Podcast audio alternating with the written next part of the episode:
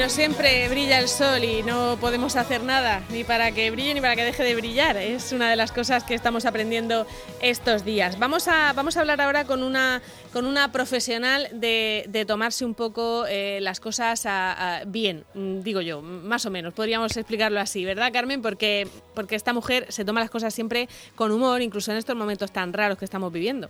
Pues sí, yo creo que es la manera más inteligente, ponerle humor, humor eh, negro también a, esta situación, porque con una sonrisa y sacándole siempre, como decimos en mi casa, la puntilla todo, pues yo creo que se lleva, se lleva todo mucho mejor. Y sin duda ella lo hace. Raquel Sastre, buenos días. Hola, buenos días. ¿Cómo estás? Eh, eh, ¿Dónde te encuentras en estos momentos? ¿En qué punto de, tu casa estás confinada? Eso te iba a decir. ¿En qué sitio de tu casa? Yo pues mira, estoy en el salón, ah, totalmente en diagonal con, con Emma, que ella está arriba en su habitación, para que me puedan dejar hablar con vosotros y, no se oiga todo el rato, mamá, mamá.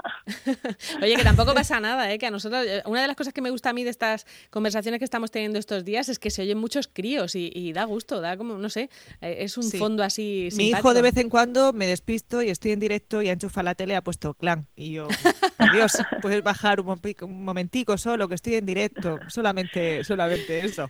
Bueno, ayer cómo, lo llevas? la gente en Twitter, bien, miro yo bien, eso que decís vosotros, ahí la gente en Twitter eh, comentaba cosas que, que a veces dicen los niños eh, de esto de pasar un poco de vergüenza y, y contaba uno que que iba con su hija en el ascensor, se montó un vecino y la niña con tres años le miró y le dijo, ¿tú también tienes pito? Anda. Y dices tú, bueno, pues a lo mejor no quiero que la niña hable en antena, no vaya a ser, ¿sabes? Que diga alguna burrada. Pero bueno, eso nos, ha, nos ha, pasado a todos. ¿Nos pasa a vosotras que os acordáis de una vez que de niña metisteis la pata? No, no yo, yo lo tengo en la, en la cabeza. Una, una, vez que eso, que, que, dices una cosa imprudente y además como luego toda la vida tus padres te lo recuerdan, aunque a ti se te hubiera olvidado, ¿te acuerdas esa vez que Martita dijo, no? Sí, sí, yo, os digo la primera vez que estuve en directo. Eh, estaba en los Scouts, yo estaba en el, en el grupo de Fátima de Vista de ella, de los Scouts, y teníamos, me parece, estábamos en tropa, pues unos 11, 11 años tendríamos. Y entonces dijimos de hacer un noticiario para los padres que habían venido a vernos al campamento de verano de 15 días. Y habían varios scouts que eran monitores que eran novios entre ellos, parejas de novio y ah. tal, que, que pasaban sus fines de semana y sus campamentos eh, de monitores nuestros sin cobrar nada, o sea, lo hacían porque querían, ¿no? Bien. Y entonces pues muchos habían hecho novios, los esclavos y tal. Y a mí me pareció muy gracioso, eh, estamos diciendo como noticias de, extra, extra, vamos a hacer eh, una nueva tropa para que puedan venir nuestras mascotas, no sé qué cosas así, ¿no? Y entonces a mí se me ocurrió mm, contar la noticia de, Extra, extra, eh, los scouters van a empezar a compartir saco para compenetrarse mejor. ¡Wow! Con 11 años, delante de todos los padres. Bueno, eh, mis tíos que eran scouters descojonados luego diciendo, la que han liado, la que han ya liado. apuntabas maneras, ¿eh? Ya apuntabas maneras. los padres diciendo, pero es que estáis manteniendo realmente delante de los Pero no, que es un juego de palabras que es Raquel. Claro, y tú, y tú estabas pensando en economizar, claro. Claro, claro, yo estaba diciendo, me pareció gracioso, ¿no? Además estaba, fíjate, con 11 12 años que empieza ya con las tonterías de estas, a mí me pareció muy divertido, no, no lo fue, no lo fue. No, no, le pareció el entorno, no le pareció el entorno. Pero, pero ya vemos que, que, desde pequeña te ha caracterizado pues ese, ese humor tan particular de, de Raquel Sastre, con el que también pues eh, estás haciendo pues eh, halago durante estos días, te vemos mucho en, en redes sociales y, y no sé, es eh, desesperante o, o como decimos con risas todo se lleva mejor. No, no, con risas todo se lleva muchísimo mejor. De hecho, fíjate, a mí me gusta mucho divulgar ciencia y demás, hay muchísimos estudios científicos, muchísimos. De hecho, ya hay un metaanálisis, para el que no lo sepa en casa, metaanálisis es cuando cogen muchísimos estudios que se han hecho sobre un tema, los revisan y sacan las conclusiones globales. y, y entonces hay metaanálisis sobre uso del humor en sanitarios del humor negro en sanitarios que tienen puesto muy jodido, es decir, que estás en la UCI, que estás en oncología y demás. Entonces, eh, sacan la conclusión siguiente, es que los sanitarios que usan el humor eh, para hablar de su trabajo, es decir, chiste de humor muy negro con el cáncer, chiste de humor muy negro con alguien que se muere o con, ¿sabes? con las cosas mm. que les pasan en, en su día a día, eh, aguantan mejor el trabajo que los que no hacen nunca ningún chiste relacionado, que terminan eh, teniendo el síndrome del quemado y tienen que abandonar ese tipo de trabajo y irse a otros trabajos eh, menos duros eh, psicológicamente. O sea, fijaos lo importante del humor negro. O sea, es una vía Aparte que yo creo, yo creo que, que, ¿quién puede bromear eh, con esas cosas? O sea, por ejemplo, ¿quién, ¿quién puede bromear con el cáncer? Pues desde luego un enfermo de cáncer, porque así se le quita un poco la gravedad al, al, asunto, ¿no? O sea, que cualquiera puede hacerlo, cualquiera puede hacerlo, pero precisamente ellos es como que tienen más derecho, los médicos y los, y los enfermos, ¿no? Sí, sí, totalmente. Más, más que más derecho, e, es sobre todo eh, más importancia, porque a ellos les va a venir, o sea, nosotros, por ejemplo, cuando hacemos una ficción humorística, en realidad solo estamos buscando entretener en, en primer momento, ¿no? Es mm. decir, provocar una risa, ¿no? Luego se puede hacer para además enseñar o con otros medios y tal. Pero, pero en cambio ellos lo usan eh, para algo en su plano real, que sería poder aguantar una, una tensión muy grande que están sufriendo. Eh, entonces es un uso maravilloso, o sea, yo siempre lo recomiendo, en los malos momentos eh, usa humor negro si te sirve como vía de escape, porque si te sirve te, te va a ayudar mucho más a aguantarlo. Ayuda muchísimo. Eh, Raquel, ¿cómo os estáis organizando también los eh, cómicos durante toda esta esta cuarentena, porque entendemos también que, que las agendas eh, estaban llenas pues de, de contrataciones, ¿no? Eh, en tu caso, y, y, de muchos proyectos por delante. Eh, ahora mismo, en tu caso, ¿cómo, estás? ¿Todo eso se le da el pause y luego se continúa o, qué hacéis? No, todo, todo se da completamente pause y luego pues esperamos que se reanude.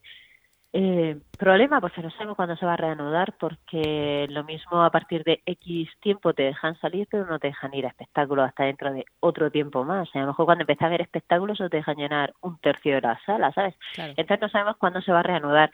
De hecho estoy intentando montar con con un chico de Madrid muy majo del Beer Station, Jorge, que tiene un local, eh, a ver si, intentamos conseguir montar algo de, de entrada solidaria, es decir, que la gente compre ahora entrada a futuro, porque hay cómicos que no tenemos problema, podemos aguantar unos meses, pero hay otros cómicos que no, que van más o menos día a día. Eh, con sus bolos y demás, entonces sabemos que habrán compañeros que dentro de poco lo pasen mal y estamos intentando montar algo solidario para, para intentar ayudarles. Claro, porque la mayoría, la mayoría sois autónomos, claro. Sí, sí, por supuesto, la mayoría, quitando los que estén contratados también a lo mejor de guionista y tal, que puedan estar a cuenta ajena, la mayoría vivimos de nuestro pueblo. Lo que pasa es bueno, también depende, un poco esto un poco como, como liga. ¿Quién lo va a pasar peor? ¿Los de primera división o los de segunda? Y los de segunda o los de tercera en fútbol. Quiero decir, no todos cobramos lo mismo, no todos eh, tenemos opción a ahorro, otro. A lo mejor si tú cobras 150 o 100 euros por un monólogo y haces 8 al mes, pues, pues, vives en Madrid, colocar esos los alquileres, pues te da para poco entre que pagas autónomo, el alquiler de tu casa, etcétera, etcétera, no te da para mucho ahorro.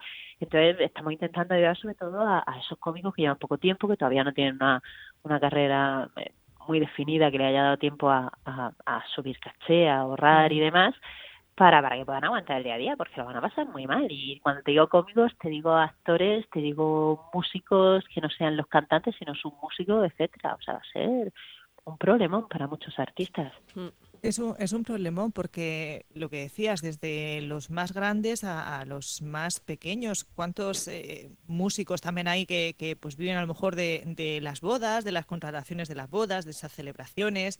En fin, que, que el abanico es, es grande y, al final el dominó pues eh, va cayendo. Eh, monologuistas, como apuntabas, que trabajan también de guionistas, se han cancelado la mayoría de los proyectos televisivos y, y claro mm, para los que van al día y viven, viven al mes es una situación muy complicada, aunque le pongamos mucha risa y mucho humor. Claro, claro, pues este, estamos intentando hacer algo para echarle una mano, que tampoco sabemos cómo funcionará, porque nosotros podemos montar eso, pero eh, luego el resto de trabajo les pasa lo mismo. También hay mucho, mucha gente que le han hecho ERTE, entonces cobras un 80% si tu empresa no completa el 100%, por lo cual tienen menos ingresos y demás. Va a ser una situación complicada para todo el mundo y, y no sé, no sé cómo, cómo se va a aguantar pues esto. iremos bueno. una cosita detrás de la otra. Lo que sí que debe molestar, lo digo porque a mí, a mí que me gusta mucho, por ejemplo, ir al teatro y leer, en fin, me, me, molesta, me, doy casi por aludida. A nosotros nos dice lo de que somos un trabajo esencial y que, en fin, aplaudimos a los sanitarios y de pronto le ha dado a todo el mundo por pensar que los titiriteros, dicho así con, con desprecio, eh, como que ahora no, o sea, como que ahora se demuestra que no hacen falta y a mí me parece que es todo lo contrario. Imagino que esas cosas, vamos a ver, si me molesta a mí y no, y no, y no soy artista, imagino que a vosotros os tiene que que, que, un montón, ¿no? Bueno, en, en, realidad es todo lo contrario porque porque estamos aguantando ahora mismo todos en casa confinados, pues porque la gente tiene televisión, tiene HBO, tiene Netflix, tiene YouTube eh, se pueden poner en Twitch a ver cosas, eh, la gente se está pasando, ¿qué se está pasando a la gente? Pues vídeos, muchos de ellos hechos por cómicos, por actores y actrices que no son muy conocidos, pero que no son gente en su casa. Yo sé mucho los vídeos que recibimos de esto gracioso y demás que nos vamos pasando, ahora ya son actores o son cómicos, cómicas, actrices. Suele coincidir los que, están bien, los que están de verdad bien. Claro, que están bien de verdad, ¿no? Entonces, en realidad, eh, si ahora mismo desapareciese todo lo que hacemos los titiriteros, eh, yo no sé cómo la gente aguantaría en su casa 24 horas encerrados. Eh, pero bueno, es, es, es, algo simplemente de política, es decir, hay, hay un grupo político que ha decidido eh, hacer eso en valor, o sea, de esto sí que merece la pena y esto no. A mí me da mucha pena, por ejemplo, que hablemos todo el rato de sanitario. Mira que soy novia de un sanitario que además está en UCI, ¿no? Quiero decir, que cuando se me aplaudí, me aplaudía gente eh, precisamente como él, ¿no? Que están ahí en UCI y demás, pero, pero a mí me da mucha pena porque yo luego voy a comprar a, a, las tiendas, voy a comprar cuando a lo mejor cada cuatro o cinco días os tengo en casa, pues, pues, pues, me duran las cosas cuatro o cinco días, más no puedo almacenar en el frigo, por ejemplo. Y cuando voy a comprar yo tengo ahí a, a, en tiendas pequeñas o en supermercados grandes a gente que no creo que llegue a los 1.200, 1.300 euros al mes y ahí están jugándose la vida y encima teniendo que aguantarnos eh, a nosotros porque cuando tú ya llegas a la UCI estás intubado y no das follón, ¿sabes? Pero los clientes sí somos muy folloneros y, y, más en este tipo de, de, momentos en los que tenemos mucha frustración y mucha tensión y me da mucha pena que hablemos mucho de sanitario y poco de cajero y de farmacéutico, ¿sabes? Y de los que venden la prensa en el momento de, del día a día, que están ahí muy expuestos, que también de mm. ganaderos y demás, y repartidores y todo eso. yo, me, acuerdo mucho de, la gente que limpia, por ejemplo, nosotros en la, en la radio ya no coincidimos con, con Dani, que es la, la señora que, que, nos ayuda en eso. Pues, Daniela, porque, porque nos han puesto horario separado precisamente para que no nos contagiemos unos a otros. Entonces, cuando nos vamos nosotros es cuando viene ella, y habitualmente la veíamos todos los días. Y la ha hecho mucho de menos, oye, si nos oye, echamos mucho de menos a Daniela.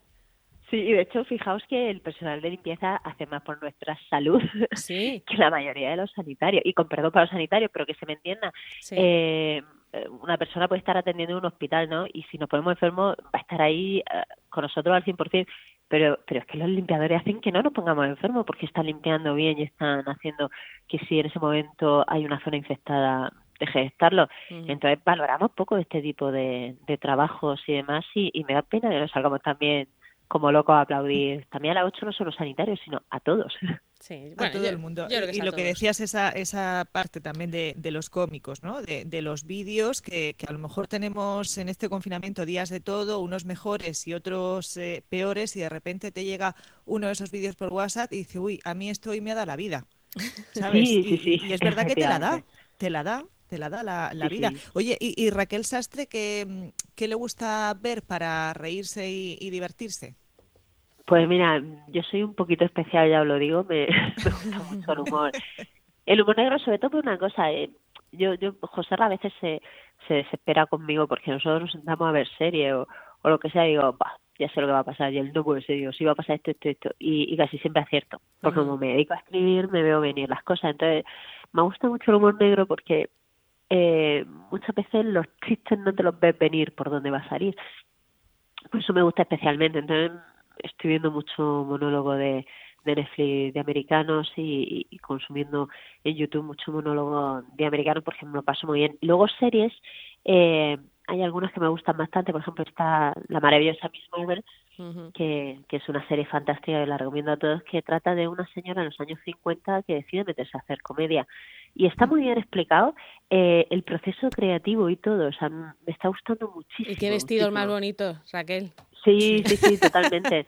También tengo que decir que con ese tipo eh, hasta un saco te quedaría sí, bien. Sí, sí, pero, pero es verdad que, que, que, tienen una, tiene una estética preciosa esa serie. Sí, sí, sí, es muy bonita. Yo muchas veces intento, fíjate, cuando tengo que presentar alguna gala o lo que sea, mm. eh, muchas veces pongo vestidos años 50 porque me gusta mucho el estilo, a ver si, si encuentro algo de, de este marca cinturita, pero luego cae abierto la falda y demás porque me parece un corte muy bonito y que favorece. Sí, sí, sí. Bueno, pues Raquel, vamos a, vamos a ir despidiéndonos ya de, de ti, pero, pero porque se nos acaba el programa, ¿eh? Porque vamos, si no... Solamente una, una, curiosidad. Estamos viendo un montón de chicos que se están rapando y todo eso. Tú habitualmente que siempre has sido rubia, pero eh, últimamente eres rosa. Eh, ¿Cómo llevas ahora, el... ahora vas lila, ¿no? ¿Esa parte la llevas bien en, en casa o cómo? Eh, sí, sí, sí, porque como, como llevaba una base muy blanca, muy, muy rubia y tal, eh, a veces sí que me lo hacía en peluquería, pero otras veces compré tintes y me los hacía yo aquí en casa, estos que se van con los lavados. Mm. Eh, porque a mi hija Emma le gusta mucho. Entonces, es una forma de tenerla entretenida. Un rato me la llevo, veo cómo me pongo el tinte, luego cómo se queda el color. Y así es media hora de tenerla contenida eh, haciendo algo que no sea destrozar. Entonces, es, muy útil. Que se me destroce a mí el pelo, pero no la casa, ¿sabes? Pero ya crecerá. Qué maravillosa eres, Raquel Sastre. Pues nada, chicas, muchas gracias a vosotras que estáis ayudándonos en este confinamiento cada mañana. Venga, pues un aplauso también para los titiriteros, que no se diga. un beso, Raquel. Un besico, hasta luego. Hasta luego. Hasta luego, un besico, adiós.